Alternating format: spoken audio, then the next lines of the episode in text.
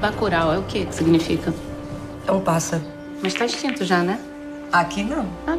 Não, mas é que ele só sai de noite, ele é brabo. Estamos de volta com o Quebrando a Parede. Aqui quem fala é Lucas Brito. E semana passada nós falamos de Hollywood. Hoje nós vamos continuar falando sobre cinema, dessa vez um filme nacional. Saímos de Hollywood e vamos até Bacurau, uma cidade fictícia, mas num filme que tem muita, muita simbologia, tem muita crítica social e tem muita verdade ali. Bom, começar apresentando aqui meus queridos amigos, Alex Correia. Oi, gente, tudo bem aí? É, eu já não lembro de mais nada do filme, porque depois de ver ele eu tive que ver tudo que o Kleber Mendonça e o Juliano Dornelles fizeram. E é isso, vamos ver o que eu lembro aí, vamos ver o que rola. E Malu. Olá, gente. Eu tô com o filme fresquinho na cabeça. Assisti anteontem, então tá certo. a gente vai se apoiando. Bom, vamos lá. É, Uma coisa que eu gostei bastante do filme foi que eu, pelo menos, interpretei assim. É, ele não tem um, um protagonista, um, um personagem principal. O protagonista do filme é a cidade. Não sei se vocês entenderam assim também. Sim, eu achei que o cenário virou um personagem de tanto que você se envolve nele. Ele virou, pra mim, ele é o personagem principal. A cidade é o personagem principal, realmente. Pra mim, o que foi mais principal, acho que foi toda a construção da crítica, né, a tudo que ele quer criticar e não só a cidade. Eu acho que a cidade, acho que não tem um personagem só, são mais de 50 é, atores com fala e com tudo isso meio que dispersa a atenção, né? Não tem um principal, acho que nem a cidade em si é um principal. Eu acho que o principal ali é o que o diretor realmente quer dizer mesmo e eu acho que fica claro isso, de que o filme tá ali para falar disso. É, o, a cidade Bacurau, ela está sendo, digamos que ameaçada de, de sumir do mapa, né? Uma cidade pequena, fica no, no Nordeste ou no Centro-Oeste, não me lembro agora. Não, Nordeste. É em Pernambuco. Ela é, ela é tipo um distrito do município de Serra Verde. Como se fosse um bairro, uma vila.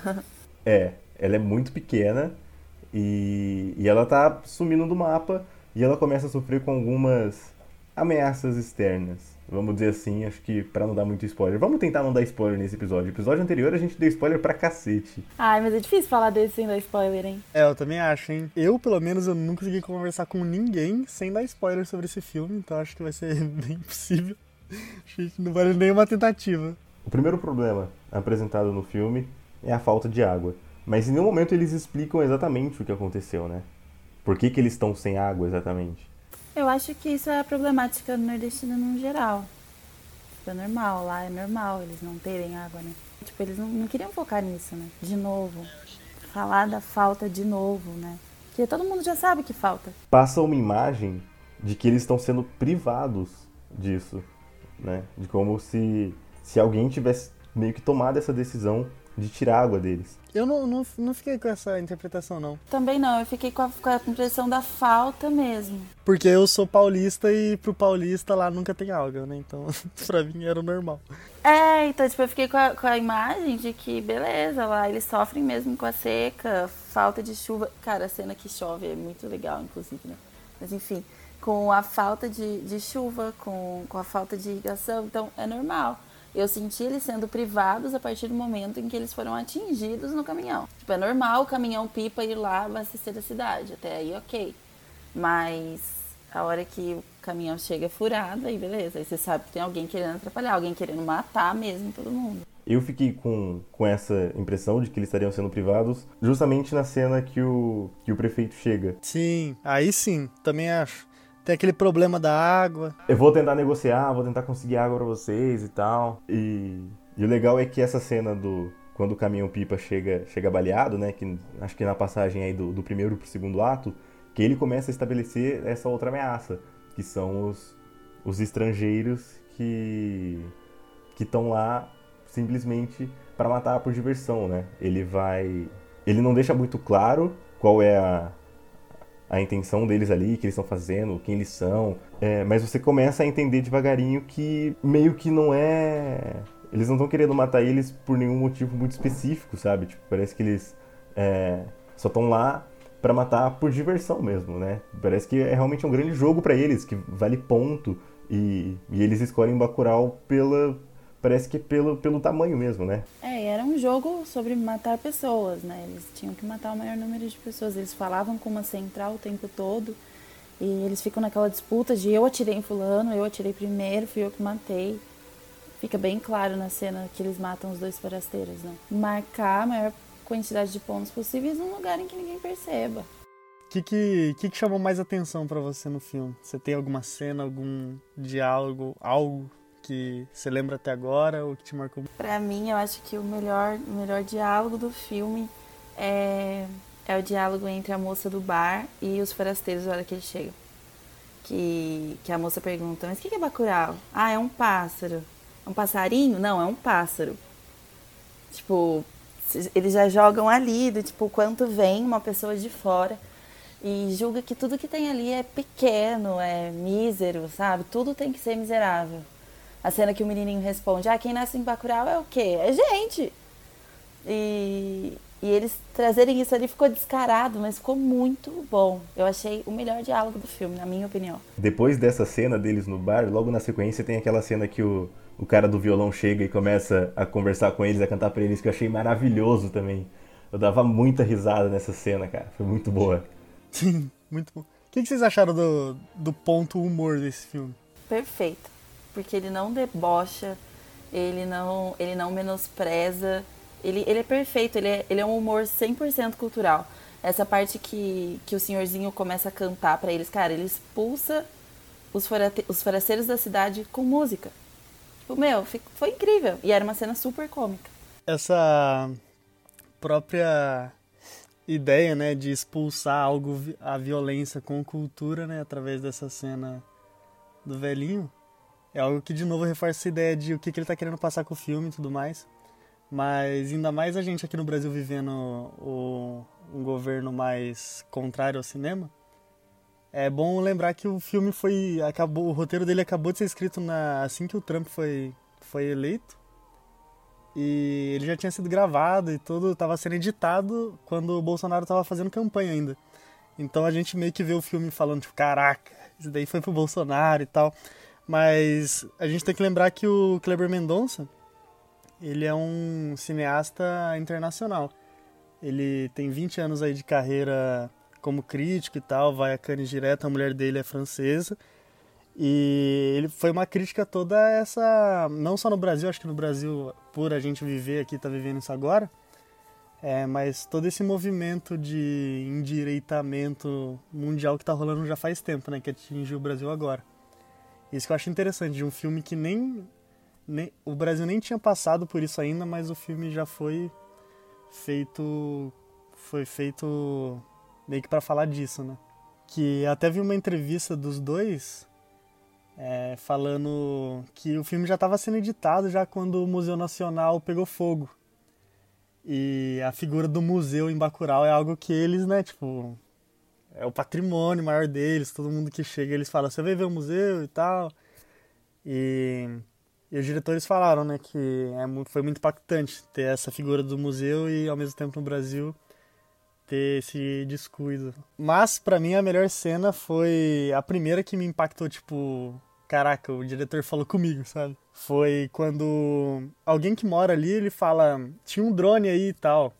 É, não era um disco voador não, parecia um disco voador de filme antigo, mas era um drone. E aí, porque você, espectador, você tava achando que era um disco voador, né? Então ele fala, você aí paulista que se acha muito mais inteligente do que a galera do sertão, olha aí o cara, você menospreza e tal, ele, tá, ele sabia já o que era há muito tempo atrás, sabia que estava rolando, ele é muito mais inteligente, entre aspas, né, do que quem está assistindo o filme. Eu acho que essa valorização do povo pernambucano tal que o Kleber faz em todos os filmes praticamente é muito da hora. Eu fiquei tipo, caraca, muito foda o que ele fez aqui. Tirou eles da situação de miséria que geralmente são retratados em outros filmes que a gente está acostumado a ver um Nordeste padecendo na seca, todo mundo sofrido, todo... e não é bem assim. E ali eles. Eu gostei muito da interação com tecnologia que mostra na escola, do, do jeito que eles lidam, que é normal, lá também tem, e não tem essa. E é alta, né? A tecnologia, você chega, tem um, um painelzão e tudo mais, e o legal é isso, que tipo, pra mim, aquela Bacurau é uma utopia, assim, dos diretores, sabe? Tipo, é um futuro perfeito, praticamente. É uma comunidade que é, só depende de si mesma, que o, a galera que é mais valorizada ali é uma família negra e todo mundo é professor ali, né? Teoricamente, quem tem mais poder, né, entre aspas, na cidade é um professor. É, eu acho isso muito foda. É, eu, eu concordo. Eu acho que o filme, quando ele começa, ele até coloca. É, que ele te situa em, em Bacurau e o tempo ele diz que é daqui a alguns anos, né?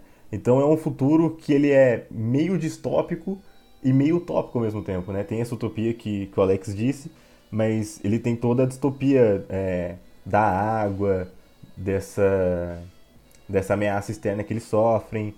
E o filme o filme te faz acreditar que, que ele vai seguir essa pegada, por exemplo, da água que você falou agora, né? A gente acha que aquilo vai ser a problemática maior, que eles vão ficar. Porque eles focam bastante nisso no começo, né? O primeiro diálogo é sobre a água, o caminhão de água chegando, o caminhão furado. E aí chega uma hora que não, a gente não vai dar atenção para isso aqui, porque esse não é o nosso foco. A gente não quer fazer um filme sobre o Nordeste faltando água de novo. Mas então, uma coisa que eu não entendi do filme ainda, eu até quero ver de novo para tentar pegar dessa vez, é esse negócio de já ter caixão antes. Eu não sei se é tão relevante e tal, mas eu não entendi. Tipo, o filme começa lá com o caminhão, né, passando em cima dos caixões e tal. É, e depois o prefeito já traz um outro caixão e depois é, chega um carregamento de caixão lá no dia final, né? Eu não entendi muito bem por que, já tem esse caixão antes e tal, não entendi o simbolismo do, do caixão presente. Não sei se vocês pegaram alguma coisa que eu deixei para lá. Cara, sobre o caixão do começo, é, tem até um momento ali que o, que o caminhão pipa ele passa né, por cima de um, de, um, de um caixão e tal. Eu acho que é muito essa questão da água mesmo, sabe? Tipo, a água está sendo levada ali e isso teoricamente acabaria com o problema das mortes e etc. Eu acho que no começo do filme, é, essa é a, a, ideia, a imagem que, que eu peguei, assim. É, eles têm esse problema de mortes que é causado pela falta de água, a água tá chegando, ela tá resolvendo esse problema. Mas como você falou, esses outros caixões que vão aparecendo após deixam uma pulga atrás da orelha, cria uma dúvida de qual seria o verdadeiro significado dos caixões. Talvez que por ser já ser uma região esquecida, uma região voada com morte. Porque eles estão sendo deixados, beleza? O cara leva suprimento, mas leva suprimento vencido. Ele leva medicamento, mas ele leva medicamento que causa dependência. E que eles fazem aquela banca e o professor vem falar. E, tipo, uma, de uma lucidez, assim, que, mais uma vez, não estamos acostumados em ver em filmes que retratam o Nordeste. Que eles tratam como se fosse todo mundo super miserável, morrendo de fome, desesperado por suprimento. E ele deixa ela falar, ó, tá vencido Peguem os suprimentos com consciência. Os remédios estão aqui, deem uma olhada. Vocês estão cientes do efeito colateral. Beleza. E todo mundo levanta, vai lá, pega o que precisa e vai embora. Não tem aquela selvageria do tipo, ah, distribuição gratuita, vamos pegar. E ao mesmo tempo, então eles, ok, a gente tá vivendo, mas a gente já tá preparado. E ainda sobre caixão e água, o último momento ali da, da primeira cena, que é a cena do, do velório, do funeral, ela vê o. Ela, ela quem, né? Tereza, né? Ela vê o caixão ali meio que começando a transbordar com água. Também é uma cena que eu não, não entendi o que seria, que seria o significado dessa cena, que ela queria passar. Que ela fala, eu vi dois corpos hoje. E aí o caixão começa a encher de água. E, bom, isso já me leva para uma outra coisa que eu fiquei questionando depois sobre o filme. Aquele psicotrópico, né? Como eles chamam que eles tomam, que eles tomam. Eles não explicam. Mas acho que eles não explicam nada também, né? Eu acho que aquilo lá pode ser um, significado para muita coisa, sabe? Pode ser é algo que você toma para ser contra as coisas entre aspas, né, ruins que vão acontecendo, tipo, eu acho que pode ser, tipo, a própria educação, pode ser a conscientização, pode ser várias coisas. Porque a partir do momento que você pisa ali em Bacurau, você, né, que se você é dali, você já toma esse negocinho, né? E se fosse levar aí para um lado de educação e tal, você sendo com a educação, você, você percebe o que está de ruim e você consegue lidar com, com esses problemas, né? Você tem toda uma visão diferente. Então, acho que acaba que pode ser isso. Pode ser uma coisa bem figurativa, assim, de, de algo mais comportamental. Pode ser um simbolismo do tipo, única maneira de sobreviver em Bacurau. Porque, porque eles dariam esse psicotrópico para a moça a hora que eles atiram nela e ela fala que quer, não quer morrer e pede ajuda. E ele pede para ela engolir aquilo. Então talvez aquilo fosse, não sei, uma maneira deles de conseguir suprir o que falta ali, sabe? Eles têm, talvez seja a união da, da vila, porque eles são muito unidos. Então aquilo, não sei, simbolizasse que, tipo, beleza, se a gente estiver junto vai rolar, porque assim que ela fala que ela quer viver, ela recebe, né? E ele pede para ela engolir. Na batalha final, eles usam aquilo para se preparar, basicamente, né? É como se fosse um, um combustível ali que, que ajudasse eles. E, e o professor, ele até cita depois pro prefeito, olha, a gente está sob efeito de um forte psicotrópico e você vai morrer, irmão. Então, tipo, como se o psicotrópico também ajudasse eles nessa questão tipo, de força, talvez de concentração. Além dessas. de todas essas críticas que a gente já comentou que o filme faz, uma que eu, que eu gostaria de destacar aqui é quando aquele, aquele estrangeiro atira numa criança. Eu acho sensacional. E ele tentando se justificar do porquê ele fez aquilo. É, foi uma das que, que mais me impactou, assim. Aquela, aquela frase típica, né, que a gente escuta muito, é muito comum. Não dava para saber. Cara, é assim, é incrível e não, não serve só para aquele momento, né? Serve para muitos outros. A cena que eles estão logo depois que os forasteiros voltam, né, de Bacurau, que eles vão encontrar com os estrangeiros e que eles fazem aquela reunião. E, e, que eles falam, não, mas eu não sou que nem eles, eu sou parecida com vocês. Que aí eles começam a apontar, fala parecida com a gente onde? Você não é branca, olha seus traços. E eles morrem logo em seguida para mostrar que justamente, tipo, ah, beleza, vocês estão se achando super superiores, parecidos com os estrangeiros, mas na primeira oportunidade vocês vão embora também. Que tá todo mundo no mesmo barco. Eu achei que ficou muito bom esse diálogo também. E aí eu acho que reforça ainda mais esse, essa sensação de superioridade que o Sul e Sudeste tem com o Nordeste, né? Sim, bastante. Logo, porque o filme veio num momento é por acaso em que, por exemplo, a gente, o presidente do país se referiu a, aos governadores do Nordeste como Paraíba de maneira pejorativa. E o filme veio num momento exato, do tipo para mostrar, né? Veio mesmo e encaixou muito bem dessa superioridade que o Sul e o Sudeste têm sobre o, o, a região norte toda do país, né? Sim, com certeza. É que é aquela história velha do Avatar, né? Tipo, o povo que tá ali de boa, prosperando, e chega alguém só pra querer ser maior. E a prova disso, né, que, que a história funciona além do Brasil, foi ter ganhado o prêmio do Júri em Cannes, né? Porque lá ninguém sabe o que é Nordeste, Sul, Sudeste. É uma história que funciona realmente pro mundo inteiro. E eu acho que nem isso, sabia? Porque eu acho que tudo isso é muito atual, é muito atemporal, infelizmente. Então esses esses ataques que são mostrados ao Nordeste por parte do, do Sudeste. E o ataque dos estrangeiros não é necessariamente ao Nordeste, o ataque dos estrangeiros é, o país, é o, ao Brasil como um todo, né? Tanto que eles matam os estrangeiros, eles estão ali por diversão, eles matariam qualquer um.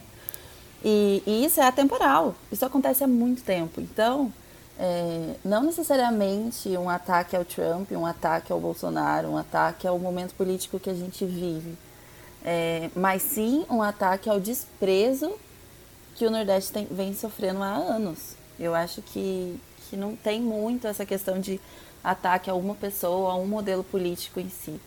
Eu acho que isso é. Esse filme ele faria sentido se fosse lançado quatro anos atrás, dez anos atrás, enfim. Eu acho que ele ia ter o mesmo efeito, ele ia ter a mesma mensagem. É, o filme ele faz, o, ele faz uma crítica muito forte, não só política, não só social, não só econômica, mas ele faz duras críticas à violência também. Um outro momento que é rápido, mas que chamou muito minha atenção, foi quando os estrangeiros estão já em Bacurau procurando ali pelos, pelos moradores, né? E aí um deles está em uma casa e a TV tá ligada mostrando execuções que estão acontecendo em São Paulo, né? Ele não, não deixa muito ele não deixa muito claro se é o mesmo tipo de execução que a gente está vendo em Bacurau, se é o mesmo grupo assim, é... mas de qualquer maneira a TV está mostrando aquilo e ultimamente eu, eu tenho refletido bastante sobre isso, sobre como é, a nossa sociedade ela gosta de violência, sabe? Ela gosta de assistir programas sobre violência, sabe? Tipo, quando tem acidente, todo mundo reduz a velocidade do carro para ver esse tipo de programa é, policial que mostra tanta, tanta violência, tanto sangue, sempre dá muita audiência. E, e eu achei que foi, foi um ponto interessante que o filme tocou, de, de como a mídia ela glamoriza a violência e ajuda a reforçar esse comportamento. E eu acho que outra coisa que a gente pode pegar disso também é a beleza, a mídia glamoriza, glamoriza a violência, mas a daqui, né? A do Sudeste é mostrada. E eu acho que essa cena da TV a gente também pode pegar por isso. Do, ninguém tá vendo o que tá acontecendo lá em cima. Ninguém quer saber do que tá acontecendo lá em cima. Então, os jornais mostram a violência que acontece aqui, São Paulo, Rio de Janeiro, Espírito Santo, daquele jeito, mas enfim, centraliza aqui. O que está acontecendo lá em cima, a galera que está morrendo lá em cima por N motivos, não importa. Rio de Janeiro não é a nossa capital mais violenta, mais violenta. Fortaleza dá um show de violência no Rio. Mas quem quer saber? Ninguém, né? Não sei se vocês querem falar mais sobre, sobre essas críticas. Claro, já ficou claro que o filme faz muito isso. Dá até vontade de pausar o filme em alguns momentos para tentar entender exatamente do que, que eles estão querendo falar, do que, que eles estão, do que eles estão querendo representar naquele momento. Mas voltando a falar um pouco sobre o filme, uma das coisas que eu mais gostei também é sobre como ele é um filme pop, sabe? Eu acho que muitas pessoas podem ter preconceito com o cinema nacional, por ou os filmes geralmente são comédias ou filmes mais mais superficiais, ou eles são filmes muito cabeça, muito chato. E, e esse filme, ele é um filme que ele consegue é, tratar de coisa séria, mas ele também consegue fornecer um bom entretenimento. A gente falou aqui de cenas que são, são engraçadas. E, e, ele é um filme divertido de assistir, é um filme gostoso de assistir. Acho que é muito por causa dessa brincadeira com o gênero que ele faz. É, essa estética de Velho Oeste, e aí ele brinca um pouco com Mad Max. Na violência, eu achei até que ele puxa um pouco pro Tarantino. E, e isso é muito legal. Isso deixa o filme muito, muito bom de assistir. Essa, essa parada do Tarantino, que, né, quando a gente vê uma cabeça explodindo, é fácil a gente já falar que é Tarantino, né? Mas no primeiro filme dele, um dos personagens, né, tem um. que é o primeiro longa dele, né? O Som ao Redor, tem um puta cartaz de Jack Brown do Tarantino. Então dá pra, dá pra sacar mesmo tipo, querendo ou não, é sim uma inspiração dele que eles só conseguiu fazer agora. Porque os outros dois, o primeiro principalmente, O Som ao Redor, é um filme desses brasileiros cabeça, assim, que acaba do nada, você não sabe o que aconteceu, o que vai acontecer, porque acabou. E o segundo já é bem. o legal é que ele sempre mantém os atores, né? Isso eu acho muito interessante. Do primeiro pro segundo ele mantém umas sete pessoas do elenco, do, do Aquarius pro Bacurau ele mantém a Sônia Braga e a, e a menina que faz a Tereza. Eu acho muito legal. E sabe uma coisa que eu gostei muito, gostei muito? É a transição de imagem igual Star Wars. Nossa, eu odiei. Vai tomar no cu. Sério? eu achei, tipo assim, pra quê, irmão? Tem coisas que eu falo pra quê muito. Eu achei que ficou muito bom. Funcionou muito com, com a bagunça de gênero que eles fazem. Misturou aquela coisa de ficção científica, suspense. Cara, eu achei que ficou muito legal. E não sei se eu tô forçando, mas os os créditos iniciais são na, no espaço, né? Na galáxia, com fundo de estrelas. Naquela hora eu já pensei em Star Wars. É, já vira pra uma terra redonda, né? Não plana, para deixar bem claro. Isso que é bom. Mas é, ele usa bastante essa estética antiga, né? Que pra mim eu acho que não faz tanto sentido para um filme desse. Eu acho que já é demais. Tem também alguns planos com foco duplo e tal, né? Que é uma coisa que o Tarantino usa bastante também em Kill Bill. Mas não atrapalha o filme de maneira nenhuma. Para vocês até é algo positivo, né? Gente, eu achei que ficou super legal porque combinou muito com, com a mistura de gênero que eles estão tentando fazer. Que eles tentam e conseguem muito bem, inclusive, né? Então não é só o roteiro que a gente teve dificuldade de entender também, né? Algumas das decisões da direção, da fotografia e da edição, a gente também é, ficou um tanto quanto perplexo, eu diria. Mas falando mais da fotografia, cara, eu achei bem bonita. Teve, teve cenas assim que eu falei, pô, isso é legal de pegar de referência, cara. Achei muito boa, muito boas mesmo. Gostei muito, as cores são bem, bem vivas. Eu esperava. É porque pelo trailer já tinha mostrado que seria uma coisa mais árida e tal. Mas ainda assim, as cores são bem vivas, né? Eu achei bem legal, achei um filme gostoso de assistir visualmente. Aquelas cenas dos cactos são muito bonitas. É, ele, ele, ele mantém a mesma equipe sempre, né? Eu não que eu gosto de uma fotografia mais clipada, mas é bem isso de, de retratar a realidade, né? E retratar a realidade que ele quer passar. Realmente, todo filme.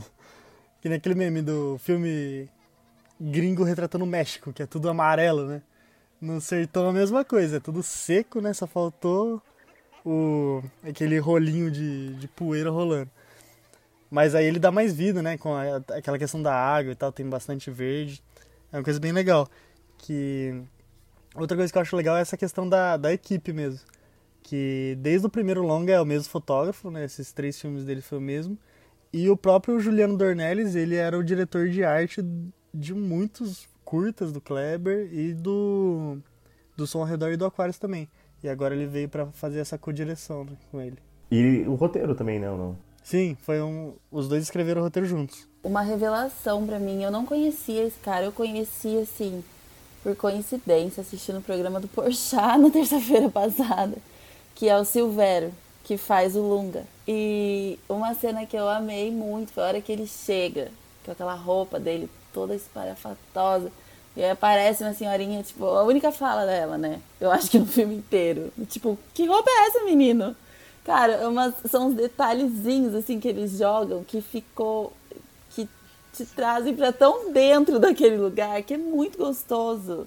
Mais uma quebra de estereótipo também, né? Tipo, ele é um cara violento e eles pegaram um ator gay, o Silvério realmente é gay, para representar o gay, tipo, afeminado no Nordeste e que mata todo mundo. Cara, mais uma quebra. Então, isso que eu acho foda, porque o que eu não entendi também, que já entra numa dicotomia que, por ser uma utopia para mim, é meio estranho porque eles glorificam muito essas figuras de extrema violência, né? O próprio, aquele cara que, que, que troca de nome, Pacote. Pacote, ele é quando mostra aquele vídeo dele matando um monte de gente, todo mundo para, vê, né, comenta e quer chamar ele de Pacote, porque o Pacote é o matador e tudo mais. E quando é, esse Silvério ele volta pra cidade, todo mundo fala, aê, aê, voltou. Então tem essa glorificação da extrema violência, né? Porque a, ao mesmo tempo que ninguém ali anda armado, as armas ficam lá restritas no, no museu, em outros lugares, é, as figuras que têm essa tendência violenta e muito violenta, né? Eles são glorificados nessa comunidade. Isso para mim eu já não entendi muito bem. Eu acho que entra um pouco naquilo que eu falei, da glamorização da violência, mas acho que é porque eles são vistos como heróis em Bacurau também. Eu enxerguei eles como justiceiros, assim, sabe? Tipo, eles estão fazendo violência, mas eles estão fazendo violência contra aqueles que estão nos matando. Então, cara, eu senti isso, eles como justiceiros de Bacurau. Porque nenhuma daquelas mortes estava acontecendo ali dentro, né? Então, só tenho uma dúvida de como encerrar isso aqui, gente. Eu acho que a gente pode finalizar com o meme que virou até figurinha, que é vá assistir Bacurau. É real, gente. As pessoas precisam ver. As pessoas precisam ver. Eu tô sendo essa pessoa do meme que sai correndo, sabe? Ai, caralho, todo dia é isso, mano. Se poder. Sou eu. Vai assistir Bacurau. Eu acho que todo mundo precisa. A gente tá vivendo um momento em que, em que todo mundo tem que assistir, tomar esse choque que, que Bacurau dá na gente, esse tapa de realidade. Porque ele traz um, uma região e um grupo brasileiro que é menosprezado a puro estereótipo, ele engrandece aquilo de uma maneira incrível, linda, agradável aos olhos, aos ouvidos, a tudo. Eu acho que todo mundo tinha que assistir. Perfeito, perfeito. A gente vai cobrar o nosso amigo Marvin, que não pôde estar presente aqui hoje porque não, não, não conseguiu assistir ao filme. A gente vai cobrar ele para editar isso o mais rápido possível para que Bacurau ainda esteja em cartaz, ainda esteja disponível para você assistir. A gente entende que filme nacional, infelizmente, é, tem pouquíssimo tempo nas salas, mas se já tiver saído de cartaz, procura depois, dá uma chance, realmente vale muito a pena. Filmaço, ele não, não irá representar o Brasil no Oscar, precisamos assistir o filme que, que foi escolhido para dizer algo, mas eu, eu acho uma pena. Eu acho, eu acho uma, uma perda esse filme não. Eu não acho não, porque tem transição de Star Wars. Tenho certeza, ó, aqui ó, futurologia. O filme que foi indicado é, a concorrer na, na categoria do Oscar não tem transição de Star Wars. Bom, Alex. Tem Gregório. Puta, tem. A Malu recomenda, eu recomendo. E você, Alex? Você recomenda? Eu não. Senão... Vai tomar no cu, essa transição aí acabou com o filme. Pelo amor de Deus, gente. Pelo amor. Não, sinceramente. Sinceramente mesmo. Não, brincadeira. Eu acho que é um filme extremamente importante pela representatividade de todo mundo. Pela quebra de expectativa interna, sabe? Quando você entende o quão ruim você é de esperar aquilo daquele povo e tal, daquela mais uma representação. É, apesar de você já tá indo esperando é, um filme de Pernambuco feito por um pernambucaense. Pernambucano. Tá vendo? A gente é tão paulista que nem sabe, nem liga pro nome dos caras, né? É, acho que é um filme muito importante pra gente ter uma consciência maior, assim, do, do que, que é o ser humano aqui no Brasil, o que, que a gente tá passando e no mundo inteiro. Acho que é de extrema importância todo mundo assistir para saber também do que, que o cinema nacional tá sendo capaz. Bom, quebramos mais essa parede aqui. Muito obrigado a você que ouviu. Não se esqueça de compartilhar. E Malu, agora a gente tem Instagram, não é isso? Agora a gente tem Instagram, gente.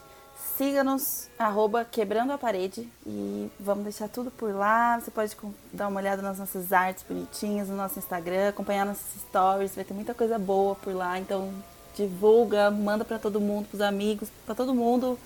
E é isso aí, gente. E vocês podem interagir também, mandem seus comentários, suas sugestões.